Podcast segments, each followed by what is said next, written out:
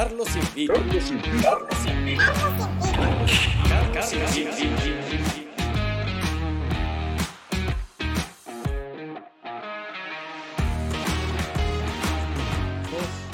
Uno, estamos al aire. Bienvenido Juan Pablo a Carlos Invita. ¿Cómo estáis? Hola Carlos, bien, pues muy bien, eh, muy contento y agradecido de la invitación, feliz de poder tener acá una conversa en este podcast nuevo que se ve tan bueno que es Carlos Invita. Así que muchas gracias a ti por la, por la invitación. No, gracias a ti por el tiempo y la disposición para, para venir. Pues. Oye, tú llevas unos años sin parar nada. Recientemente saliste, saliste nombrado uno de los 100 jóvenes líderes del 2020. Eh, así es, eh, un, un, honor. Eh, ahí me premió la, el diario El Mercurio con la Escuela de Negocios de la Universidad de Ibáñez y, y, y, la revista El Sábado del Mercurio, que ellos año a año premian a los 100 líderes jóvenes de, del país y tuve el honor que este año me premiaran por la contribución. Claro, me toca a mí recibir el premio, pero es por la contribución fundamentalmente que estamos haciendo a través de la Fundación Piensa, que es el lugar en donde yo trabajo hace siete años, que es un centro de estudios acá, el primer centro de estudios independiente eh, y regional del país, eh, en el que tratamos de hacer propuestas de políticas públicas que eh, contribuyan a mejorar la calidad de vida en la región de Valparaíso. Y nuestro sueño es hacer de la región de Valparaíso el mejor lugar para vivir de Chile. Y por otro lado, también tratando de hacer propuestas que contribuyan a hacer de Chile un país más justo con sus regiones. Para nosotros, el rollo, Carlos, de la descentralización es muy importante, de la desconcentración del poder y estamos en este think tank hace siete años trabajando. Yo soy director ejecutivo ahí eh, hace cuatro y también este año tuvimos a propósito de la pandemia del coronavirus una serie de acciones, por ejemplo la, la construcción con la Fundación Prótesis 3D y la Mutual de Seguros de Chile de miles de protectores faciales de alta gama para hospitales de la región. Y a propósito de una serie de cosas, pero fundamentalmente por una pega eh, colectiva que tenemos en la Fundación, eh, me, me, premiaron, me reconocieron como uno de los 100 líderes jóvenes de este año, así que agradezco al Mercurio por, por, esa, por ese reconocimiento. Muchas felicitaciones. Y no solo eso, sino que tú llevas ya varios años sin parar. Ahora en particular, entre las charlas, las cápsulas de video, programas de televisión, de radio. Eh, y tú, aparte de todo esto que haces en, la, fundación, eh, tú también eres profesor universitario. Así es. Bueno, yo soy, soy, soy varias cosas. soy de la Católica, lo primero, soy cruzado, aguante. No obstante, también quiero mucho acá los equipos de la región, ciertamente, al Everton, al Wander y, y, al resto de los equipos.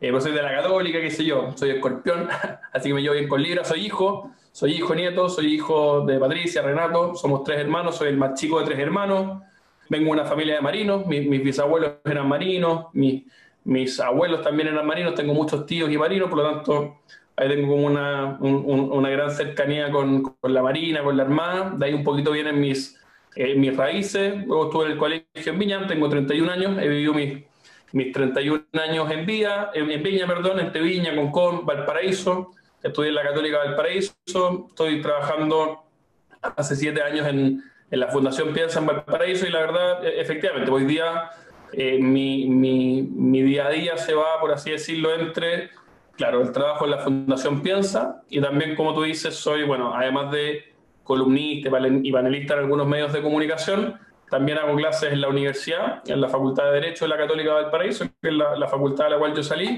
y ahí hago clases de, de políticas públicas, de introducción a las políticas públicas, un ramo que, que le hago ahí a alumnos de Derecho, en donde tratamos de transmitir de alguna manera un poquito esta noción de que las políticas públicas, por de pronto que tienen que tener viabilidad política, a la gente le tienen que hacer sentido, tienen que ser legítimas para que se puedan implementar, pero también tienen que tener una componente técnica, una componente racional, para que eh, las decisiones que se tomen respecto a los problemas públicos eh, se tomen de una manera eh, inteligente, por así decirlo, ¿no? y que el uso de los recursos, que son de todos, sea eficiente y sea eficaz. ¿no? Y esa importancia de la técnica en las políticas públicas, en parte lo que tratamos de transmitir en ese ramo y la verdad que me gusta mucho eh, hacer clases, eh, llevo tres años haciendo eh, y, es algo bien, bien gratificante, ¿no? Tratar de, de, de, transmitir conocimiento y también a uno lo empapa un poquito de, de la juventud que, que, uno siente de repente que se va, siempre a mí me, me, me, gusta, digamos, harto volver a la universidad, participar en la universidad, creo que, que ahí uno puede aportar harto y la verdad que estoy muy contento ahí en la Facultad de Derecho hace algunos años haciendo esas clasecitas.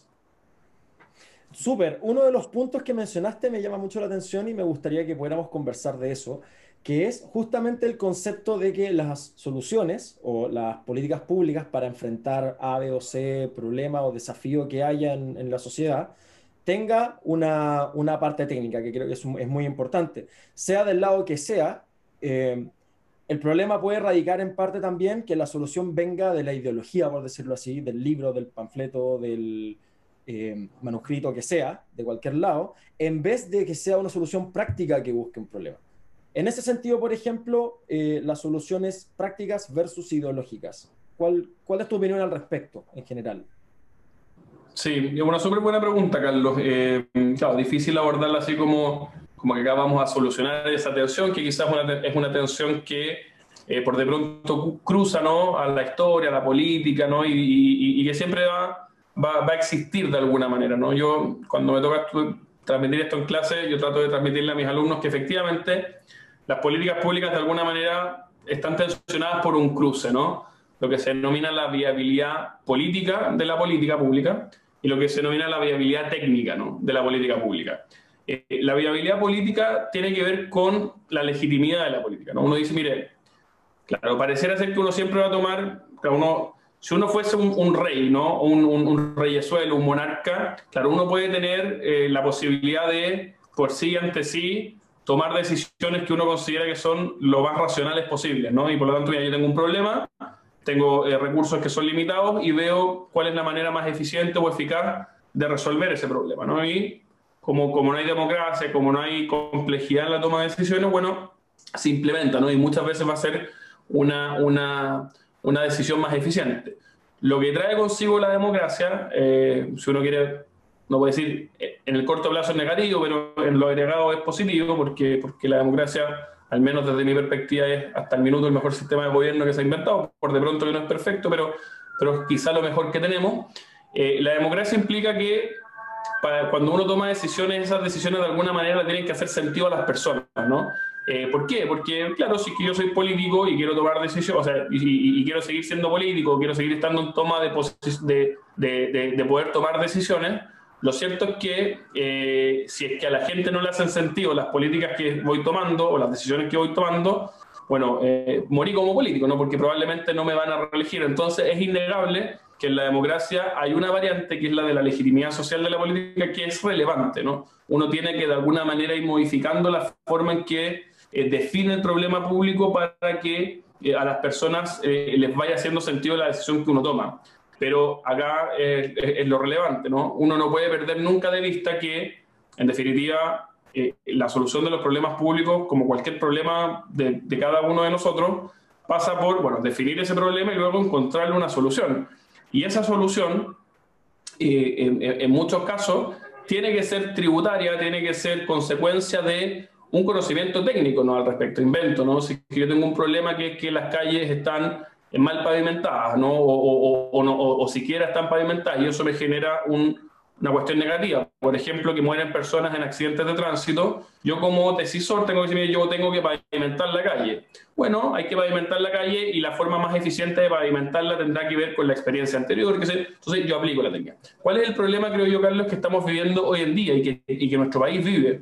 Eh, evidentemente, es un problema de populismo, ¿ah? de populismo muy grave y muy intenso, ¿ah? y que tiene que ver, a mi juicio, con un aspecto fundamental que es que nuestras instituciones, eh, los gobiernos, los partidos políticos, los ministerios, la clase dirigente, el gran empresariado, eh, las iglesias, están por buenas razones muy deslegitimadas. La gente básicamente no cree en ellos, ¿no? no cree en los políticos, no cree en las iglesias, no cree en los empresarios, no cree en nadie. En Chile estamos viviendo un problema de confianza muy, muy grave.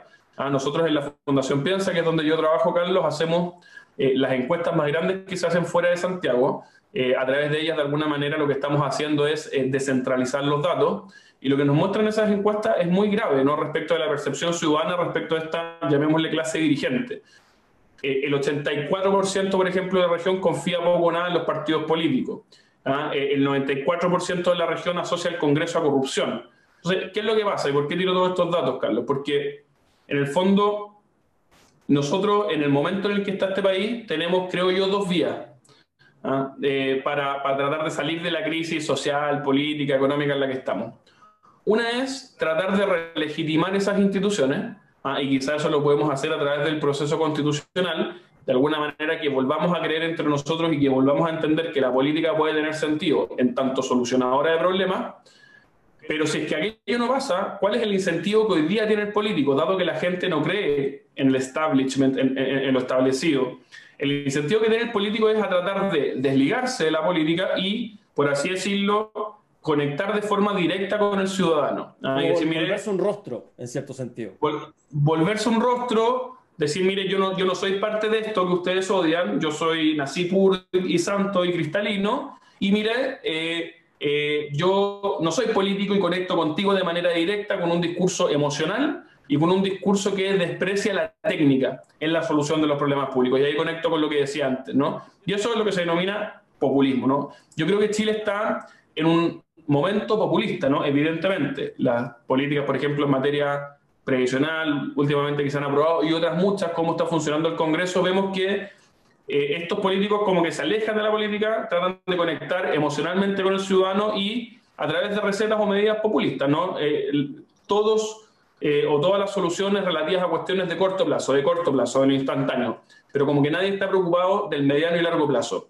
Por lo tanto, en este cruce entre viabilidad técnica y viabilidad política, en lo que estamos hoy día no es en un cruce, sino que es pura, viabilidad técnica, pura legitimidad social y, perdón, pura viabilidad política, no pura viabilidad social. Pero la legitimidad técnica de la política, la racionalidad de la política está absolutamente en un tercer, cuarto o quinto plano y eso es grave, porque puede ser que hoy día nosotros no notemos esos resultados o, lo nefasto de esos resultados, pero sí lo vamos a vivir más viejo o sí lo van a vivir nuestros hijos. ¿ah? El principal, y con esto termino, eh, Carlos, esto, pero el principal problema quizá que tiene Chile desde una perspectiva de políticas públicas es el endeudamiento público, ¿no? Chile se está endeudando, se sigue endeudando, se está eh, cada vez endeudando a tasas más altas, eh, en términos de como exponencialmente, digamos, y eso, claro, quizás no lo paguemos nosotros en estos años, en los próximos años, pero lo van a terminar pagando o nosotros cuando viejos o nuestros hijos, y por lo tanto creo yo que uno de los aspectos centrales de este nuevo ciclo político que estamos partiendo con eh, la redacción de una eventual nueva constitución tiene que ver con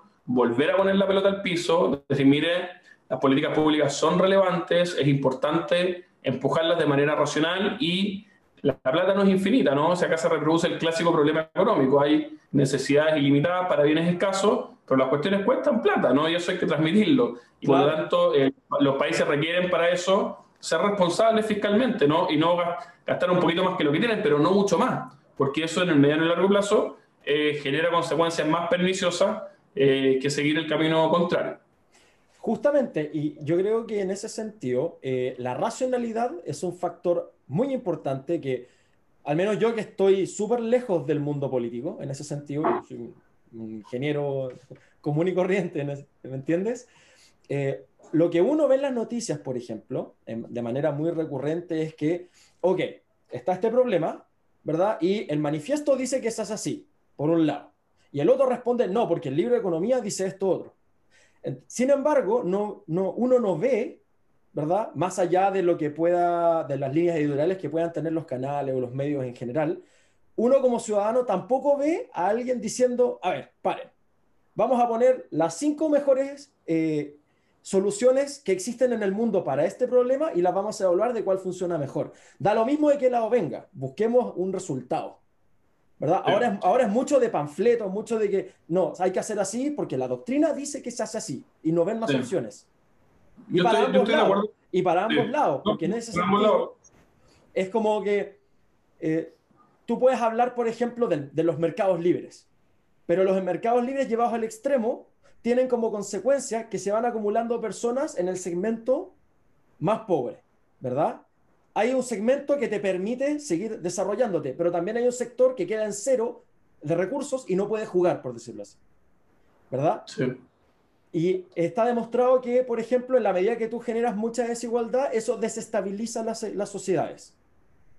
Independiente de que todos puedan estar mejor y ahí podemos tener toda una conversa, pero cuando sobrepasa ciertos eh, eh, márgenes, por decirlo así, genera cierta desestabilidad social. Por otro lado, tú tienes el, las áreas más de izquierda, por decirlo así, que son un poquito más eh, defensoras o, contrarias a, los mercados libres, ¿verdad? Que buscan solucionar este problema de desigualdad.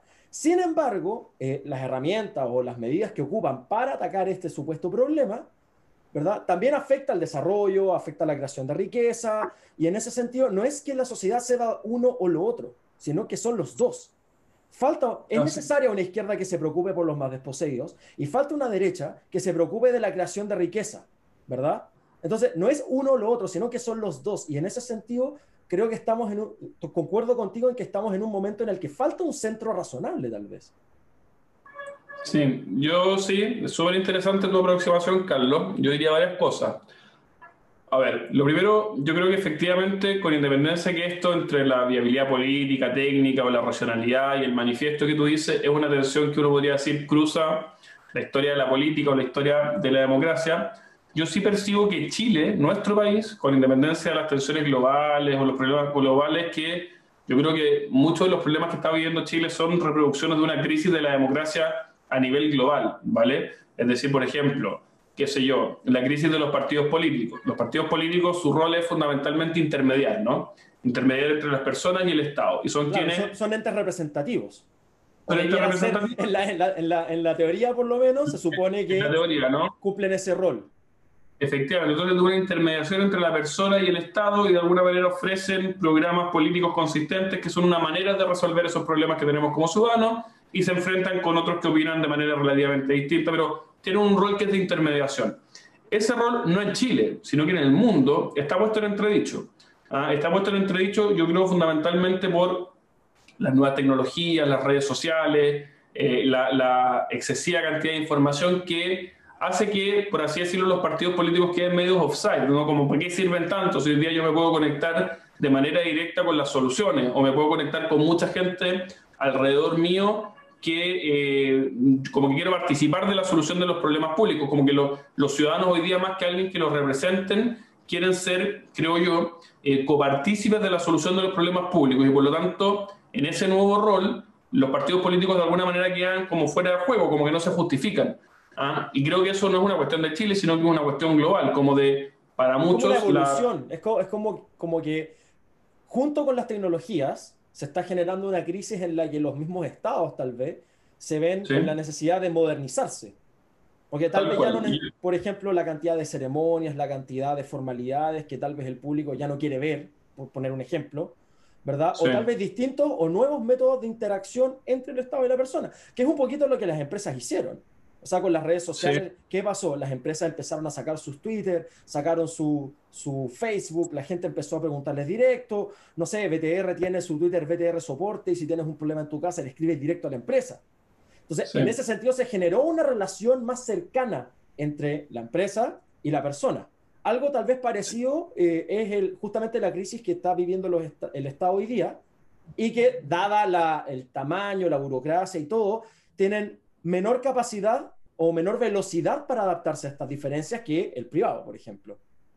no, estoy 100% de acuerdo, tanto así que yo creo que, de hecho, uno de los principales aspectos que debe abordar nuestro país en el debate constitucional que estamos partiendo tiene que ver precisamente con la modernización del Estado, ¿no? Y cómo llevamos nuestro Estado del siglo XIX al siglo XXI, que deje de ser una caja negra pagadora de favores políticos y que sea más bien un instrumento ágil, transparente, con rendición de cuentas, que esté al servicio de las personas para solucionar sus problemas.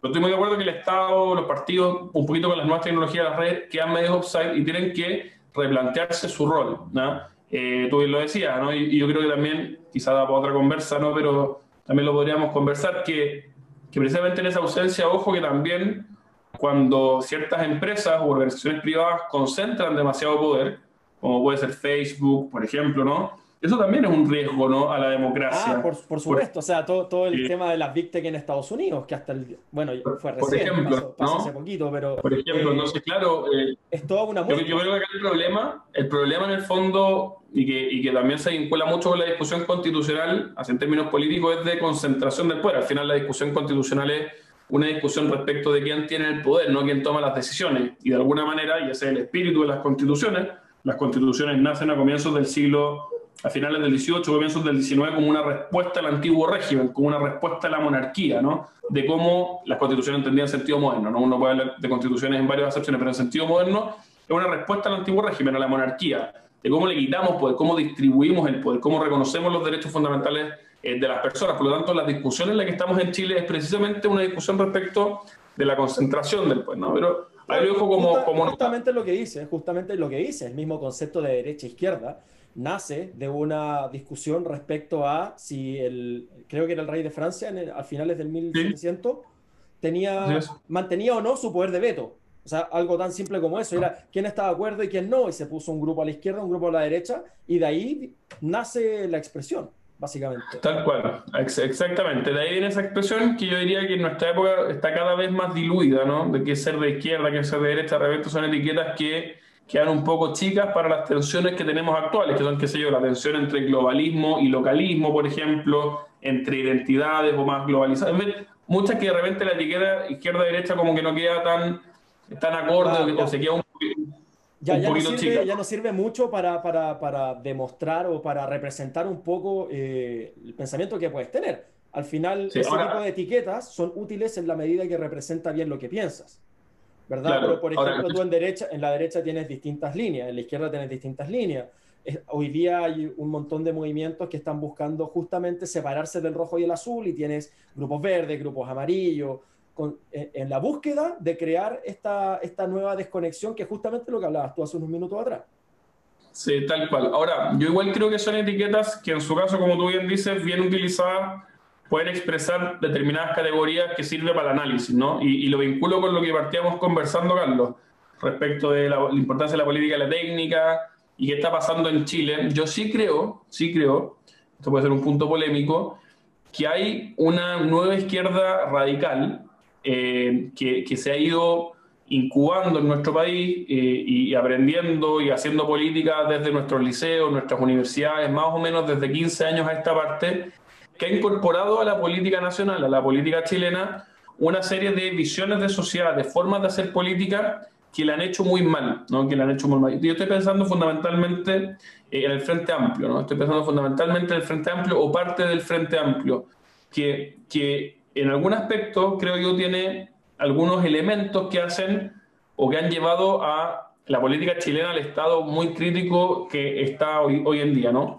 Yo creo, por ejemplo, que uno de esos aspectos de esta nueva izquierda radical, por ejemplo, que le llama Roger Scruton, un gran filósofo inglés que se murió hace poquito y que recomiendo a nuestros eh, eh, auditores y quienes nos están viendo que, lo lean. Hay un libro del que se llama, que recomiendo muy vivamente para, la época que está viendo Chile, que se llama Uses of Pessimism o eh, las bondades del pesimismo o usos del pesimismo, que él un poquito diagnostica ¿no? a, esta, esta nueva izquierda radical y dice, mira, y yo diría, ¿no? complementándolo a él de lo que yo veo en Chile, aspectos que son eh, definitorios de, esta forma de hacer política y yo considero muy nocivos.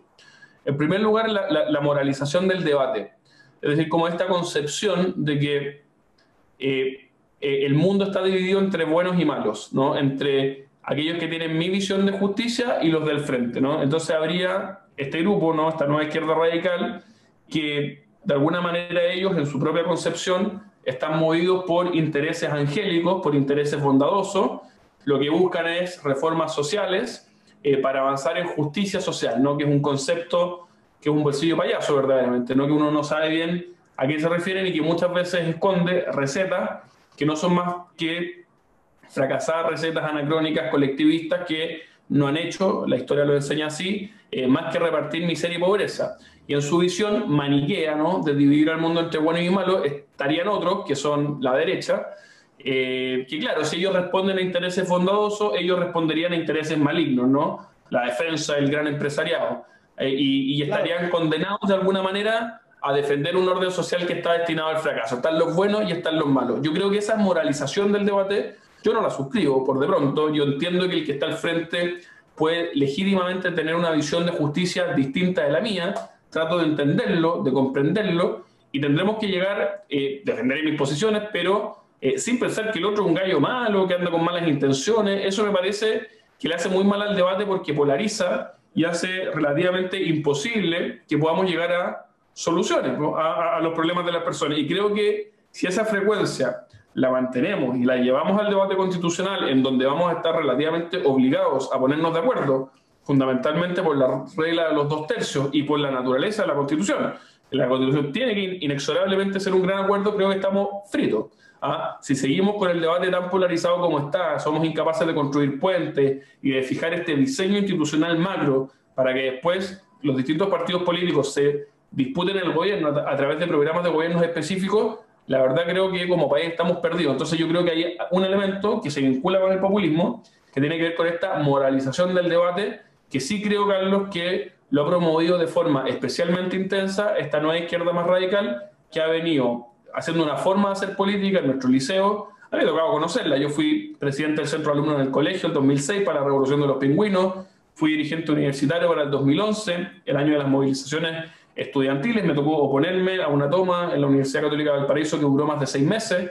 Y, y después, siete años, vengo en la Fundación Piensa viendo el debate legislativo y no me cabe duda que lo que hoy día yo veo en el Congreso es lo que a mí me tocó ver en el colegio y en las universidades, ¿no? En esta forma de hacer política moralizadora del debate, que tiene una relación media ambigua con la violencia, que no la condena en la medida que sea útil a sus fines, que descree de la técnica en la solución eh, de, los problemas, eh, de los problemas públicos, ¿no? Yo diría que por ahí van sus características esenciales y me parece que ellos han contribuido de manera decisiva a la mala calidad de la política que tenemos, que tenemos hoy. O sea, súper de, acuerdo, Juan Pablo. Eh, un poquito lo que hablábamos al comienzo, de que cuando tú tienes extremos no puedes tener acuerdos. En ese sentido, un centro más razonable puede hacer concesiones también para llegar a, obtener un fin común. Nos guste o no nos guste, los primeros 24 años de democracia en Chile fue relativamente de izquierda, pero fue una centroizquierda razonable que buscaba las mejores soluciones disponibles dentro de lo que se podía hacer y creo que estaremos de acuerdo en que dentro de todo Chile funcionó bien esos 24 años. Por algo, por, algo el PIB creció, por algo tenemos Nobel de Economía hablando del milagro chileno, ¿verdad? Sí, más, más, que, sí. Entonces, yo encuentro que más que bien, Carlos. Yo encuentro que más que bien, de hecho. Yo también, eh, pero quería, tocar, quería tocar otro tema ah, que también mencionaste, que tiene que ver con el, el, la satanización del contrincante, por decirlo así. Sí. Porque eso también lleva a una manipulación del lenguaje. ¿verdad? Y uno se empieza, eh, un lado se empieza en cierta medida a adueñar de términos y de batallas sociales, por ejemplo. Y es súper interesante porque si uno mira un poquito hacia atrás se da cuenta que es lo mismo que ocurrió en la Unión Soviética con los kulaks. Originalmente, originalmente los kulaks eran eh, los agrónomos, ¿verdad? O no sé si, si se llamarían agrónomos en ese momento, pero eran los agricultores, ¿verdad? Que, Campesinos. Eh, que, claro, los campesinos que eran suficientemente hábiles para producir tanto que necesitaban contratar gente. Para que se hagan una idea los que están escuchando, en 1910 tú eras millonario por tener tu casa y tal vez un par de animales. O sea, olvídense de los conceptos de millonario empresario que hay hoy día, ¿verdad? Pero si tú producías más de lo que podías manejar tú y tu familia, porque uno tenía muchos hijos, ojalá hombres, para que te ayudaran en el campo, así funcionaba en esa época, eh, si tú producías más de lo que podías manejar con tu pura familia y te veías en la necesidad de traer a alguien para que te ayudara, eh, ese era el kulak del final del proceso. Originalmente, el término kulak se aplicaba a las personas que eh, lograban un beneficio en desmedro de la persona, estafadores, mentirosos y personas que, que cometían fraudes que por eso eran mal vistos. ¿Qué es lo que pasó? En la medida que se empieza a desarrollar la revolución bolchevique, el término kulak se empieza a utilizar para estos eh, agricultores, ¿verdad?, que les iba medianamente bien y los asocian a la emocionalidad del fraudulento, del mentiroso, del corrupto, del explotador. Y eso hace que pasan de ser un, los kulaks, este grupo muy pequeñito, a ser prácticamente cualquier persona competente, que hacía la pega bien. ¿Qué, pasó terminando? Tomaron a todos los agricultores eh, hábiles, que efectivamente sacaban cosas de la tierra, por eso necesitaban más gente, los mandaron a Siberia que se murieran de frío, los campos se los dieron a nuevos agricultores que no eran tan buenos y al final terminaron en matando de hambre y frío a 11 millones de personas.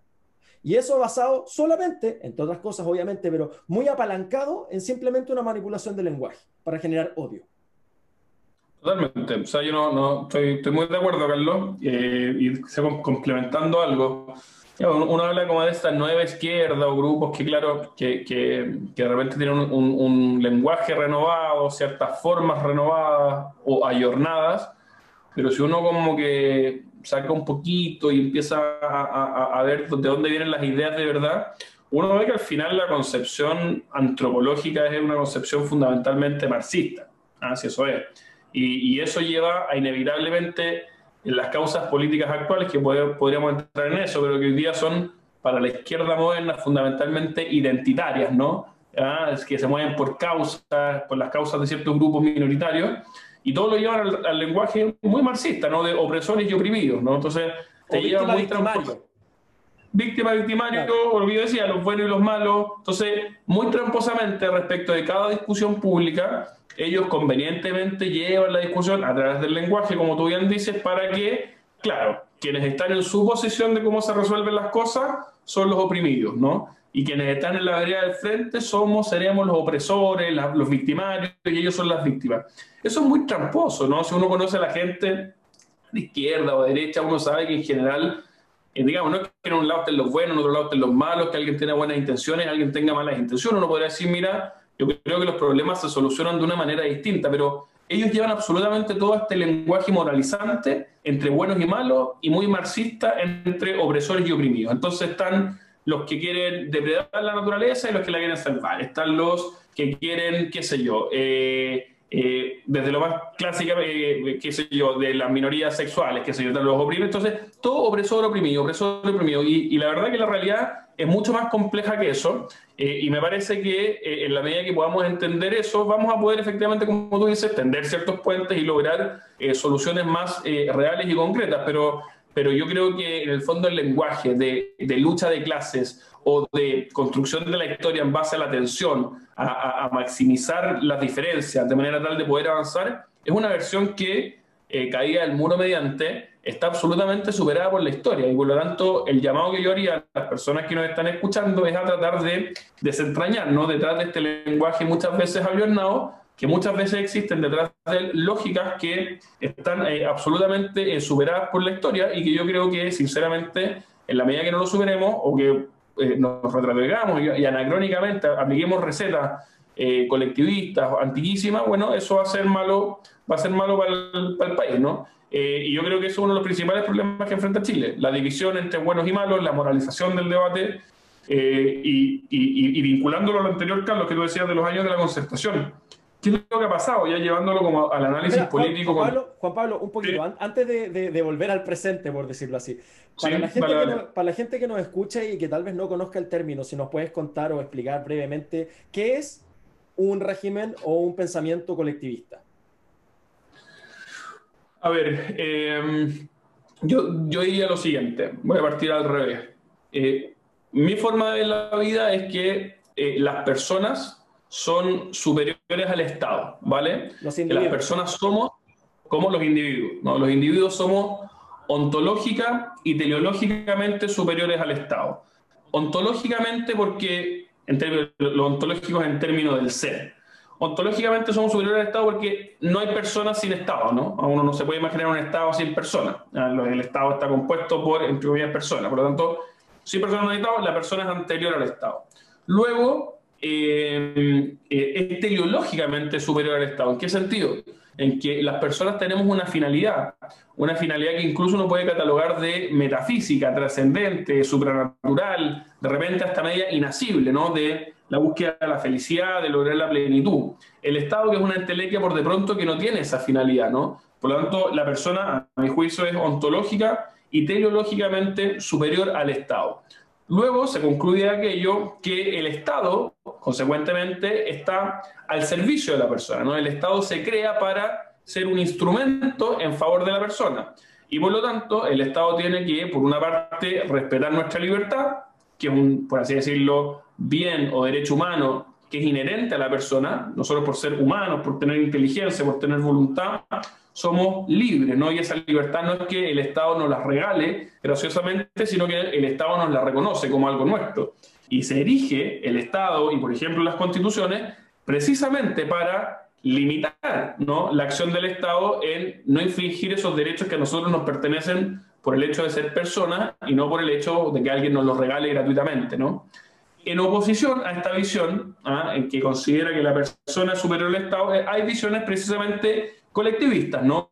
Eh, que tienden a eh, restringir o a no darle tanto valor a la libertad de las personas como a los bienes superiores que busca un determinado colectivo, llamémosle Estado, llamémosle grupo político, y que muchas veces, en la medida que, porque acá detrás de esto también hay grupos y hay intereses, muchas veces esos son finalmente, o siempre, y así lo muestra la historia, instrumentalizados por ciertos grupos, ¿no? Entonces, en el fondo, eh, el colectivismo, de alguna manera, tiene que ver con esto, es una concepción que no reconoce esa superioridad de la persona respecto del Estado, sino que pone, por así decirlo, en primer lugar el bien colectivo, el bien común o la entelequia que quieran definir según los propios intereses de cada cual y que termina eh, infringiendo el bien superior de la persona, que es eh, la libertad, ¿no? Eh, y disponiendo de la libertad de las personas en función de el bien de un colectivo, que más que ser el bien de un colectivo, porque es difícil que exista algo como eh, el bien colectivo, que eh, o, el bien de todas las personas, cada cual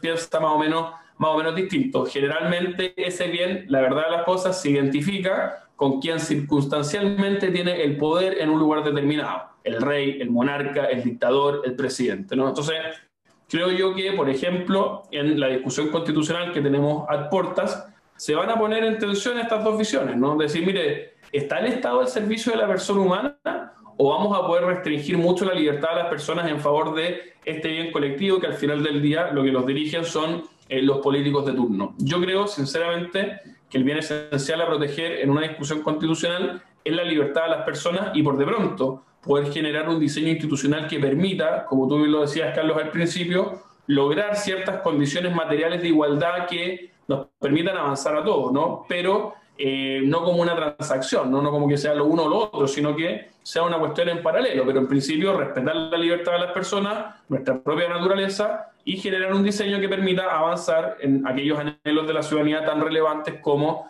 la seguridad social, las pensiones, la vivienda, la salud, que por de pronto todos los consideramos bienes deseables. Si, si, si nadie es un gallo malo que anda así como, mire, yo quiero que la gente tenga malas pensiones, que por de pronto que no, por de pronto que todos queremos avanzar. Yo creo que para avanzar hay que tener un diseño institucional que permita certezas jurídicas, que ponga los incentivos donde haya que ponerlo y que ojalá se consagren incluso determinados derechos sociales que permitan que podamos ir avanzando eh, en estas mayores condiciones de igualdad material. Pero ojo, que eso va a ser imposible hacerlo, imposible en la medida que la torta no crezca, ¿no? Si, eso es, digamos, un poquito dos más dos, ¿no? Si yo quiero repartir ¿ah? más, tengo que tener más para repartir. Y eso se logra a través de la generación de riqueza, a través del crecimiento económico y a través de políticas redistributivas que permitan que esas desigualdades vayan disminuyendo y que todos vayamos avanzando en mejores condiciones materiales y espirituales de, vida.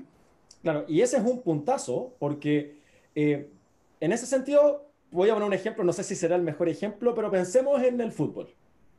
Tú tienes jugadores de tercera división, segunda división, primera división y tenía Messi y tenía Alexis Sánchez, ¿verdad? todos Juan Pablo Rodríguez.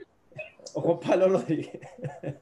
todos, tienen, todos tienen la misma cantidad de piernas, todos tienen la misma cantidad de brazos, ¿verdad? Eh, pero cambian las zapatillas, cambian las poleras, cambia el, entrenador, la calidad de la cancha, qué sé yo. Eh, en ese sentido, me imagino yo cuando habla, o al menos lo que la forma en la que yo veo este, este concepto es que no es una igualdad en el sentido de, ah, cortémosle una pierna a Messi porque Messi se escapa mucho de la curva, ¿verdad? Está, está muy lejos. Sino al contrario, es como, ok, ¿quién de aquí no tiene zapatillas para jugar? Y que tal vez le podamos dar zapatillas a todos, pero de una vez teniendo lo mínimo para poder entrar a jugar, es competencia de cada uno. Y es ahí donde se, tienen que, se tiene que buscar eh, el maximizar los talentos de todos. Y al final, cuando uno habla de competencia, aquí hay un punto bien interesante que me gustaría conversar contigo. En, en español uno habla de competencia, pero en inglés la competencia tiene dos palabras. Tienes competition, que es competencia de ganarle al otro, como una un torneo de fútbol. Es una competencia donde tú vas eliminando gente para llegar al primer lugar. Eso sería competition. Y tienes competence, que es competencia de que yo soy competente, que yo soy bueno para hacer lo que hago.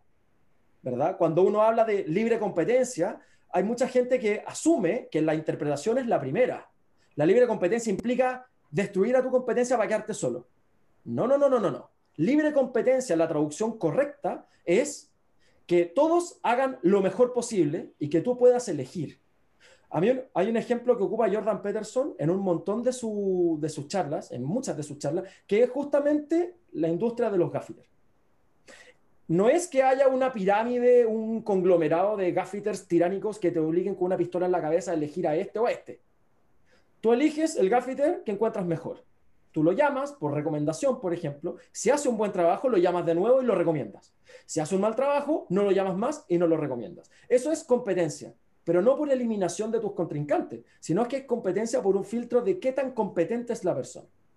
En ese sentido, ¿qué opinas tú de esta dicotomía o de este tal vez malentendido competencia eh, de eliminatorias versus el ser competente para lo que sea que hagas?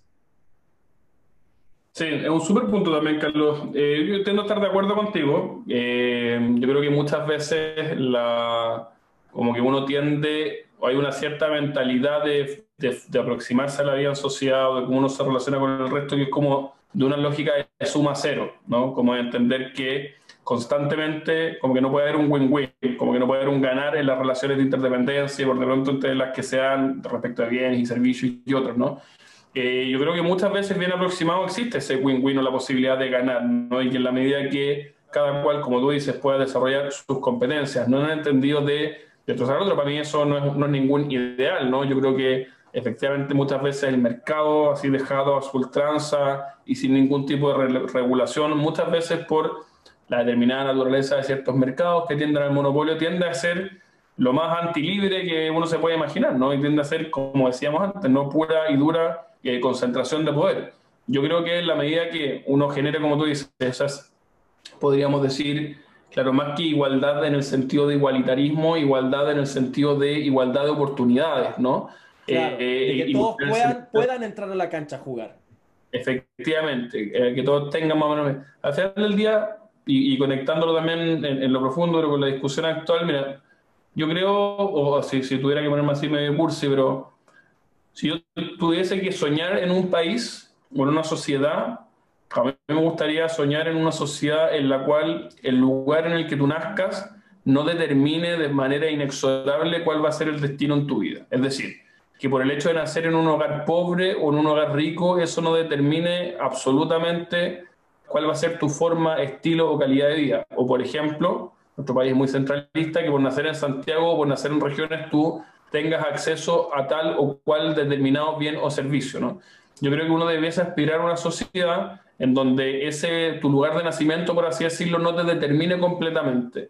Ah, ¿Y cuál es el remedio a eso? Bueno, una sociedad meritocrática, una sociedad que tienda a generar igualdad de oportunidades y ahí donde existen injusticias insalvables o desigualdades inmateriales excesivamente grandes, bueno, el Estado tiene un rol tiene un rol que es redistributivo, tienes un rol que es reordenador y que busque, en último término, igualar o emparejar la cancha. Yo sé que eso es medio utópico, ¿no? En el sentido que nunca van a existir igualdad de oportunidades eh, eh, completas y absolutas, pero sí creo que es una meta deseable para esta, una meta ordenadora que va permitiendo tener una cierta lógica. Y, yo ahí sí creo mucho en la igualdad, ¿no? Como igualdad de oportunidades. No creo tanto en esa igualdad material a ultranza o igualitarismo, en el sentido de ya, si alguien tiene una pierna o la igualdad de resultados que le llaman, la igualdad de resultados. La igualdad de resultados, ¿no? O de alguna manera, que está muy graficado, decía cortar una pierna, pero era esto lo que decía el ministro o exministro Isaguirre de quitémosle los patines, ¿no? A, a, quienes están arriba de los patines. Quitémosle los patines para que ninguno tenga patines. No.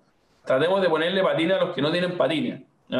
Ahora, claro, si es que hay dos personas que tienen el patín último modelo y, el resto del país nadie tiene patines, oiga, algo mal está pasando. Pero pareciera ser que tenemos que, en lenguaje castellano antiguo, nivelar para arriba ¿no? y no nivelar para abajo.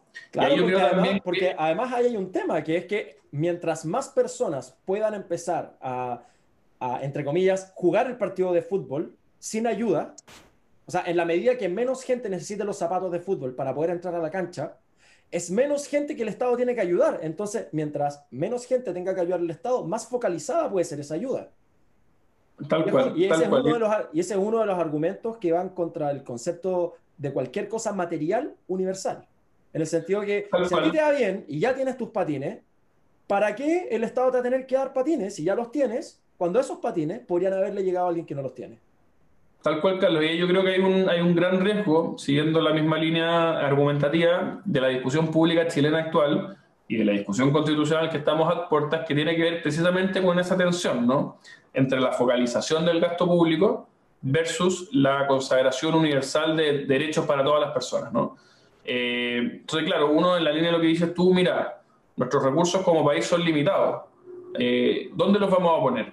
¿Los vamos a poner en quienes más lo necesitan a través de políticas públicas focalizadas? ¿O vamos a preferir garantizar ciertos derechos a ultranza para todos, ¿no? Y, por ejemplo, la vocación universitaria gratuita, universal para todo el mundo, incluso para el que la pueda pagar. ¿Ah? Porque consideramos que la vocación es un derecho social. Eh, yo creo que esa lógica habrá que ver el caso a caso. Pero esa lógica que es discursiva, pero súper real, ¿no? Decir, mire, queremos avanzar hacia derechos sociales garantizados a todas las personas. La cara fea de ese discurso, que es muy bonito, la cara fea es que los recursos compiten, ¿no? Si los recursos son limitados. Entonces, si yo aseguro universalmente derechos para todos, lo que estoy haciendo es dejando de focalizar recursos en quienes más lo necesitan. Yo creo que hay que ir por partes, como dicen, ¿no? Y en un país subdesarrollado como Chile o en vías de desarrollo, nosotros tenemos problemas en la base muy profundos de pobreza, de pobreza actual, que es muy dolorosa. Y por lo tanto, ojalá podamos llegar por la vía del crecimiento, por la vía de la generación de riqueza, por la vía de la anticorrupción, etcétera, etcétera, etcétera, hacer un país en donde tengamos derechos sociales garantizados lo más posible y que tengamos condiciones materiales de vida todo lo mejor posible. Pero el camino a eso, que yo sé, no hay recetas mágicas, es más difícil de lo que se lee y es un parto muy tortuoso para cada uno de los países, pero en el camino a eso tenemos problemas mucho más pedestres que si nosotros nos preocupamos a pensar las políticas como una sociedad nórdica, pero mientras tenemos gente que se muere de hambre cada vez menos, gracias a Dios, pero que las hay y hay, pobreza y, la pandemia ha revelado una pobreza muy dura y presente en nuestro país y que probablemente se va a intensificar ¿no? luego del coronavirus. Eh, hombre, creo que hay que solucionar primero esos problemas y avanzar, ojalá, hacia tener derechos sociales universales, pero creo que partir de golpe y porrazo con una suerte de universalización de derechos a la nórdica, teniendo impuestos a la chilena, Estado a la chilena y pobreza a la chilena, me parece que es un riesgo grande de transformarnos más que en Finlandia, Suiza eh, o, Noruega, en un eh, mal fracaso de proyecto peronista argentino o quien no quiera eh, una suerte de modelo venezolano, que yo creo que por las instituciones en Chile es difícil, pero chuta que creo que nos estamos pareciendo a Argentina. O sea, mira, súper de acuerdo y en ese sentido hay que tener mucho ojo porque lo que se habla en el colegio o en la universidad 10 años después se está viendo en el Congreso o 15 años después, que es justo lo que nos pasó. Entonces, en ese sentido, cuando tú tienes gente que está desde los directivos escolares eh, defendiendo regímenes como el cubano, como el venezolano, eh, esa gente en 15, 20 años más va a estar en cargos políticos que es más o menos el Frente Amplio hoy día. Y ahí yo te quería hacer una pregunta respecto a la pobreza, porque uno escucha mucho el, el tema de la desigualdad, desigualdad, desigualdad, es verdad que niveles de desigualdad desestabilizan, eh, desestabilizan sociedades. Eso es como la estadística, ¿verdad? Sin embargo, eso son cuando las, las desigualdades son muy grandes, mucho más de la que tenía Chile en su momento, considerando que Chile tenía el, la mayor tasa de movilidad de la OCDE, de movilidad social. El punto que le quería preguntar es el siguiente. Cuando uno habla de pobreza, ¿verdad? Eh, lo que se viene a la mente es quedarte fuera por plata. ¿Por qué no puede ir al buen colegio? Porque eh, no tenía plata. ¿Por qué no puede ir a, la, salud privada? Porque no tenía plata. ¿Por qué eh, FONASA y no ISAPRE? Por plata. Entonces, en el fondo, eh, el problema es quedarte afuera por recursos. Eso es lo que, lo que duele, ¿verdad? Lo que, lo que genera esa sensación de diferencia. En esos escenarios, por ejemplo, que hablamos de la salud, que la salud privada es por lejos mejor que la pública. En educación podemos decir lo mismo o, camino a, pasos agigantados hacia allá en las universidades y en los colegios. En los colegios está claro y las universidades va para allá, ¿verdad? El sistema ISAPRE versus FONASA, el, el, sistema privado es muchas veces superior. El mismo Alejandro Guillé lo decía cuando era rostro de las ISAPRE, con las estadísticas en la mano, con los números en la mano. Entonces, la pregunta que te hago, por ejemplo, es, eh, que es una idea que ha estado dando muchas vueltas este año en las redes sociales, el tema de los vouchers. En vez de que el, el Estado te ponga el colegio, que te pague una beca para ir a un colegio particular, por ejemplo. ¿Qué, tan, loca es la idea? Considerando también, y esto para que sepan las personas, lo pueden buscar en Google, Chile es el país de Sudamérica que más invierte por alumno. Y son eran más de 3 mil dólares anuales, o sea, imagínate. Eh, ¿Cuánto será eso? Dos, millones y tanto de pesos anuales por alumno.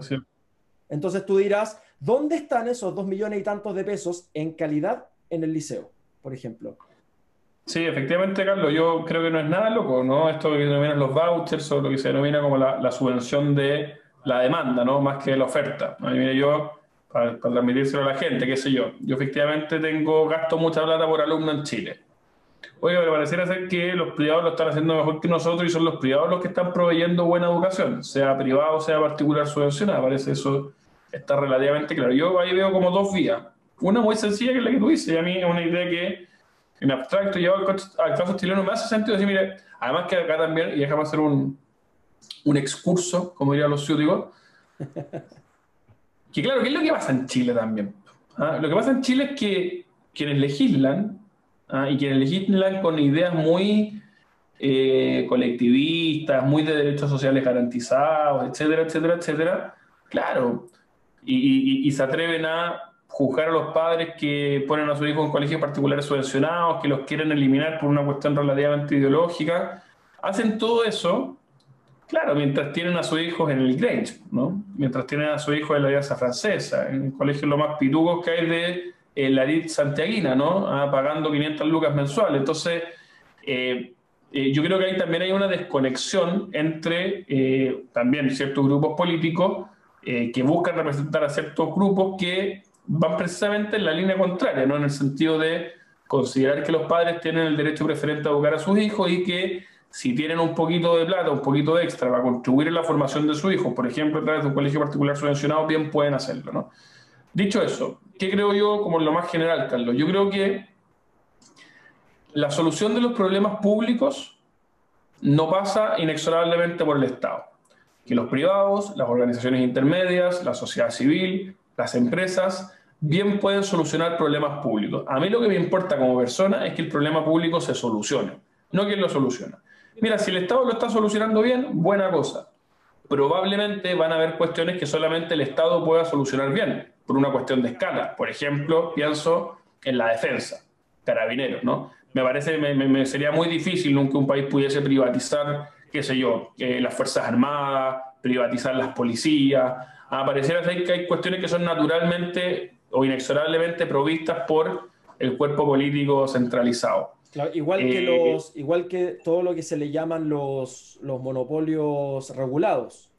Los monopolios, claro. Todo lo que es energía, alcantarillado, si eso fuera de libre competencia, cada empresa tendría sus postes, sus cables, sus tuberías. Seis empresas estarían rompiendo las calles, sería una locura. Entonces, es entendible que haya ciertos rubros que sean monopolios a la fuerza, entre comillas, monopolios por regulación. Así es, tal cual, tal cual. Y, por lo tanto, yo creo que en, distintos bienes públicos, en la salud, la educación, está muy bien, no sé, que existen privados que proveen esos servicios y los proveen de buena manera, que los sigan proveyendo, ¿no? Porque efectivamente yo veo que existe en nuestro país una tensión entre quienes creen que esos derechos sociales pueden ser única y exclusivamente provistos por el Estado, ¿no? Y que hay que echarse al saco a los colegios privados, que hay que echarse al saco a las clínicas privadas, que hay que echarse al saco a las ISAPRES, ¿no? Eh, a costa de qué? Bueno, de, creo yo, nivelar para abajo. Y para mí ese es el concepto. Yo creo que una buena manera, una buena manera de igualar la cancha no es quitarle los patines a las personas que están en colegios particulares o particulares subvencionados, sino que yo veo dos maneras, lo que tú decías, o los vouchers, o por otra parte, bueno, mejorar la educación pública, ¿ah? mejorar la salud pública, pero mejorarla de veras. Pues. Y créeme que si que fuera, fuese tan bueno, eh, eh, digamos, como debiese serlo, por la cantidad de plata que le meten, probablemente la gente va a dejar de estar en ISAPRE y se va a ir a FONASA. Si los colegios públicos fuesen tan buenos, bueno, la gente va a dejar de meter a su hijo en colegios privados y los meterá a colegios públicos. Yo creo que hay que nivelar para arriba y no nivelar para abajo y que los derechos sociales no eh, digamos, la solución de los problemas públicos no pasa inexorablemente por el Estado y que los privados también y, conectándolo con lo, que partíamos esta conversa, ¿no? Que las personas somos superiores al Estado. Si yo soy un grupo de personas, de familias, y quiero hacer un colegio para educar a hijos, bueno, y lo hago bien, ¿por qué el Estado a mí me lo va a prohibir? Porque la educación la tiene que probar el Estado. ¿Y de dónde salió eso? Oiga, si lo primero son las personas, lo primero son las familias. ¿ah? Y ahí entra, Carlos, el, denominado y tan demonizado concepto de subsidiariedad, ¿no? Que tiene esta lógica, ¿no? Si las sociedades menores, si las personas, las familias, las organizaciones intermedias podemos hacer bien las cosas, oiga, está usted, no se me meta, no instrumentalice. Claro, ayúdame a hacerlo, pero lo hacemos nosotros. Eso. Ahora, si es que yo no lo puedo hacer bien, o no quiero hacerlo, o no tengo la capacidad, bueno, métase. Pero lo primero es, yo. ¿ah? Si yo puedo dar educación a mi hija, probablemente, qué sé yo, en Magallanes no exista la escala para que un grupo de familias pueda poner un colegio con las condiciones necesarias y por lo tanto, claro, el Estado se pueda... Pero oiga, si en Viña, Valparaíso, en otros lados hay familias, están proveyendo, los carros están siendo bien educados, ¿cuál es el problema de eso? ¿Ah? Yo, yo ahí sí creo que entra la ideología a veces y busca eh, atacar y romper eso, y que creo que es muy contrario a la naturaleza humana, que es precisamente, o que tiene precisamente en su base la, nuestra, nuestra libertad, ¿no? Justamente. Oye, Juan Pablo, cambiando un poquito el tema, eh, tú ahora te lanzaste de constituyente. Felicitaciones por tu candidatura también. Así es. Muchas gracias. Que te vaya muy, muy, muy bien.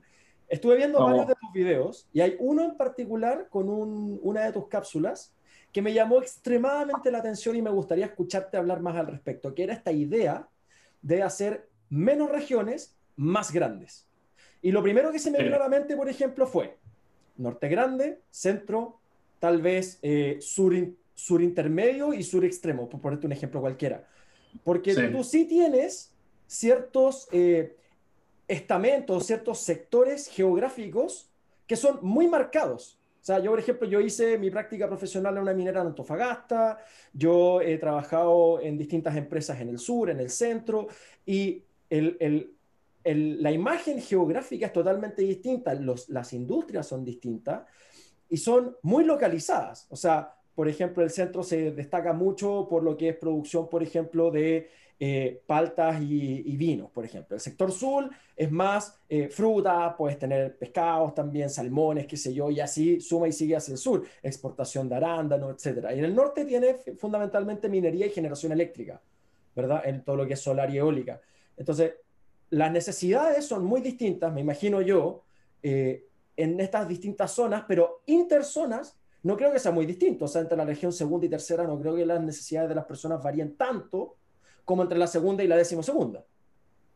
Sí, eh, qué bueno que tomamos este tema, Carlos. Yo también creo que uno de los temas esenciales que puede tocar esta nueva constitución. Te agradezco las felicitaciones. Aprovecho de comentarle a la gente. Voy por el distrito 7, entre Santo Domingo y Concón, Isla de Pascua, Juan Fernández, lo que se denomina la, la Quinta Costa. Quiero tratar de representar a, mi región de Valparaíso en este, en este momento histórico eh, que está viviendo nuestro país, efectivamente. Eh, la región de Valparaíso en algún minuto fue el lugar en el cual todo en Chile nacía, ah, el primer equipo de fútbol, la primera compañía de bomberos, el primer tendido eléctrico, la primera escuela privada, un etcétera que es casi infinito, el diario más antiguo de Hispanoamérica.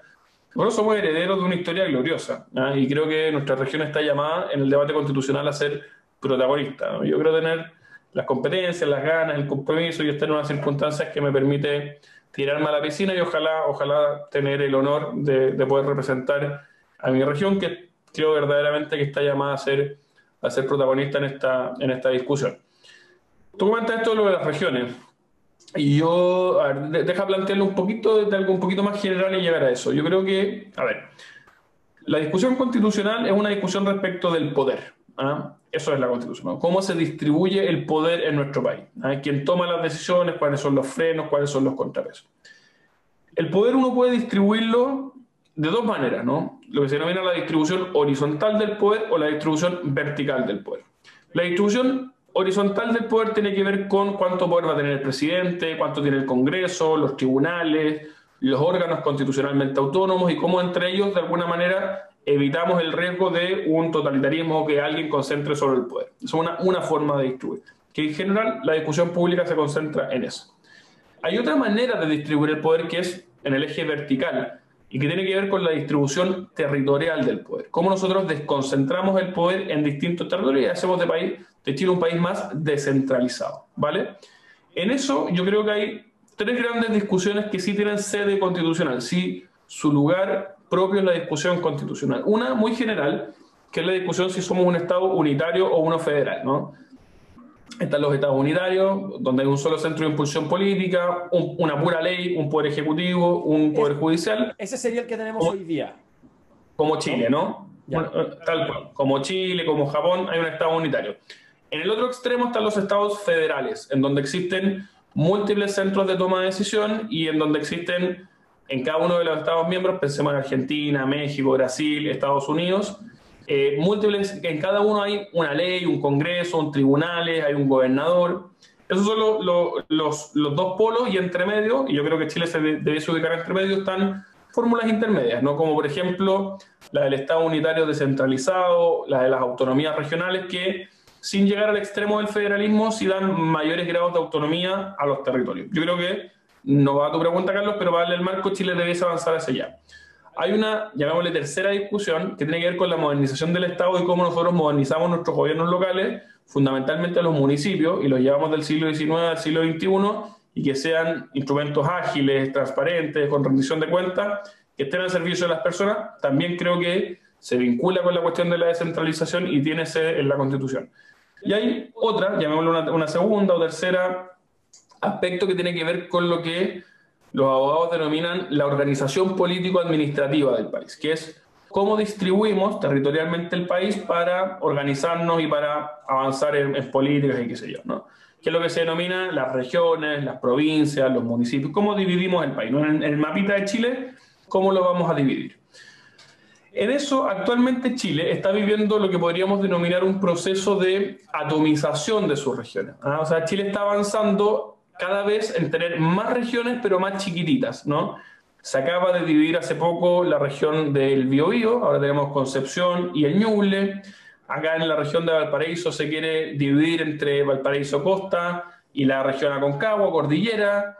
Eh, Linares tiene pretensiones separatistas, Colchagua tiene pretensiones, y, y probablemente, hoy tenemos 16, probablemente estemos avanzando hacia lo que era antes de la división político-administrativa actual, que es de 1974, que es volver a las históricas 24 provincias que tenía Chile. ¿no? ¿Cuál es el problema, Carlos, agregado que tenemos hoy? Que además de estas 16 hoy día, pero probablemente 24 regiones, debajo de ella hay ahora, además, 50 y tantas provincias, ¿no? Con toda la burocracia estatal que eso significa y la pérdida de recursos que eso, que eso significa. Yo, contraintuitivamente, porque uno dice, ah, ya, más regiones, más regionalización, descentralización. Yo creo que es exactamente al revés. Yo creo que como vamos teniendo regiones cada vez más chiquititas, y esto como el lenguaje maquiavélico, no, no creo que haya alguien detrás pensándolo, pero el efecto práctico es un poquito el divide et impera, ¿no? Divide y vencerás. Obviamente que las regiones mientras más chicas son, tienen menos capacidad instalada, menos organizaciones intermedias, menos universidades, menos, menos tejido social, menos tienen menos poder. Y consecuentemente son un relativamente tienen menos poder específico respecto de Santiago y se les hace más difícil ser un contrapeso. Ah, el intendente del Biobío se le podía parar de una manera distinta al presidente que lo puede hacer el intendente del Ñuble o el intendente de nuevo Biobío Concepción, porque tienen menos poder. ¿ah? Entonces creo que es un proceso, contraintuitivamente vuelvo a decir, contrario a la descentralización. En consecuencia, yo creo que tenemos que avanzar en el sentido inverso, es decir, más que avanzar hacia microregiones, avanzar hacia macro regiones, hacia, qué sé yo, cinco, seis, siete regiones en nuestro país que tengan efectivamente esa capacidad instalada, ese tejido social, esas universidades, ese comercio, esa lógica también geográfica, de vocaciones productivas, como tú decías, que tenga peso suficiente para poder ser efectivamente un contrapeso respecto de Santiago y que por otra parte nos ahorre una serie de burocracia estatal ineficiente eh, en los distintos, porque claro, tú una provincia nueva y con eso el jefe de no sé qué, el periodista, el jefe de gabinete, el no sé cuánto, y burocracia, burocracia, burocracia. Yo creo que hay que agilizar eso y creo yo que tenemos que tener municipios en, la capa baja de la administración, municipios muy power, muy fuerte, con mucha atribución. En Chile el Estado de las personas son los municipios. Que hay que meterle aceleradores que sean transparentes, leyes de tolerancia cero contra la corrupción, y ahí tener un, un, ente estatal muy, muy ágil, muy, muy hacedor, muy vinculado con la ciudadanía, pero sobre eso creo que tiene que ser algo mucho más grande, que son estas macro regiones, ¿no? Eh, y que creo que esas sí van a ser un contrapeso Santiago, y yo no te sabría decir hoy cuáles, eh, pero actualmente en la Fundación estamos haciendo un estudio para definir cuáles son, a nuestro juicio, las que deben ser estas nuevas macro regiones para nuestro país y que pretendemos tenerlo eh, listo próximamente para el debate constitucional. Pero la lógica indica que debe ser algo así como, como tú decías, ¿no? Norte Grande, Norte Chico. El centro hay discusiones, ¿no? Hay quienes dicen Valparaíso-Santiago, hay otros que juntan Rancagua-Santiago con Valparaíso, hay otros que mantienen las tres diferenciadas. Y luego tenemos, eh, claro, el, digamos, hasta, hasta la octava, comparte la Araucanía, luego los ríos, la décima actual y sur extremo, ¿no? Eh, así como en líneas muy generales. Eh, pero los detalles los estamos trabajando, pero más que eso del detalle conceptualmente. Yo creo que tenemos que revertir este proceso de microregionalización, avanzar hacia macroregiones que permitan tener eh, más escala para hacer mejores políticas y a su vez creo, y mira lo que te voy a decir, que sería bueno incorporar grados de competencia entre las regiones. Justamente ese punto te lo, te lo, iba a comentar ahora, que lo, lo, tenía, lo tenía en la cabeza, justo ahora. Porque tú tienes dos maneras de, de, generar. Asumamos, pongámonos en el escenario, de que se hacen estas macro regiones. La segunda pregunta es, ¿cómo haces que la gente se vaya de Santiago? Porque en Santiago está la mitad de la población del país. Y tú tienes, por un, por un lado, Tú puedes dar incentivos a las empresas para que se vayan de Santiago y eso se lleve el trabajo a otro lado, pero también tienes que hacer trabajo de atractivo desde la región para atraer a la gente, a los emprendedores. Y a, a ver, te pongo un ejemplo. Un poquito el fenómeno que se hizo con Las Vegas, ¿verdad? Las Vegas era un, un desierto, ¿verdad? Que no había nada. Las Vegas era una ciudad inventada. Y lo que hizo Estados Unidos en ese sentido, puedo estar un poquito equivocado en uno que otro detalle, pero fundamentalmente lo que hicieron fue declarar la zona libre de impuestos para todo lo que eran rubros de entretención. ¿Eso qué generó? Que se llenó de teatros, se llenó de hoteles, se llenó de casinos, ¿verdad? Y eso construyó la ciudad.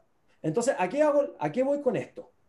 Ponte que se den beneficios eh, de impuestos a las mineras por poner sus casas centrales en Antofagasta por ponerte un ejemplo, estoy inventando. ¿Ya? Eso hace que el los impuestos que paguen las empresas se queden allá y no en Santiago, donde está la casa matriz. Y además eh, promueve que la gente que trabaja y vuelve a vivir a Santiago se quede en la ciudad y gaste sus cosas en la ciudad y el mini market de la ciudad y el colegio de la ciudad y el restaurante de la ciudad y todo, todo el comercio asociado al día a día se alimente allá porque hoy día lo que pasa también es que tenemos mucha población flotante. ¿Por qué? Porque en Santiago están los mejores colegios, están las mejores universidades, están los barrios, qué sé yo. Entonces, incluso trabajando afuera, Santiago tiene un atractivo que hace que la gente decida vivir acá. Entonces, por un lado está cómo incentivamos a las empresas grandes para que salgan de Santiago, ¿verdad? Y por otro lado, cómo incentivamos a las personas haciendo mm. atractivas estas, estas regiones. Sí, yo creo, que, yo creo que hay que hacer todo lo que dijiste. eso, eso te diría. lo que pasa, Carlos, es que Chile es un país que no es que sea un poquito centralista, ¿no? O que, no, Chile está al extremo, al extremo. Si uno mira los datos, a ver, para decir un dato que sea como gráfico, pero el, en Chile, del gasto público que hay en Chile, o sea, del total de la torta de gasto público, en torno a 3, de, 100 pesos, de 100 pesos. De 100 pesos, 13, y algunos dicen 14, sería pongámosle 14 para ser generoso, se deciden a nivel subnacional, se deciden fuera de Santiago. Y en general esas decisiones son condicionadas, es decir, no son discrecionales para el gobierno local o regional, sino que tienen que ser dentro de determinados márgenes. Es decir, me pasan esos 14 pesos, pero la mayoría de esos 14 no me dice, mira, úsalo como tú quieras, sino que me dice, mira, tenéis que comprarte pan batido, ¿ah? va a ser acá porteño.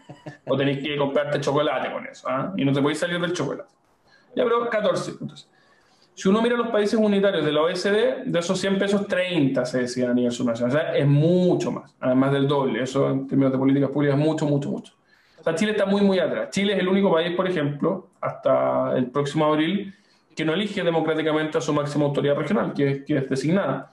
Por Chile es un país, y esos son solamente dos datos, uno puede, puede entrar en muchos más, muy, muy centralista y de repente no necesita ni datos. Si es cuestión de ir a Santiago, de ver las noticias, de ver los medios de comunicación, de ver la forma en que se cubren las noticias, dónde están los especialistas, etcétera, etcétera, etcétera. Y todos sabemos en Chile que, como se dice por ahí, Dios está en todas partes, pero atiende en Santiago, ¿no? Y si hay que hacer una cuestión importante, hay que ir a Santiago. Y si uno tiene una operación muy, muy, muy importante y gracias a Dios tiene los recursos para poder, oye, ojalá te vaya a Santiago, ¿no?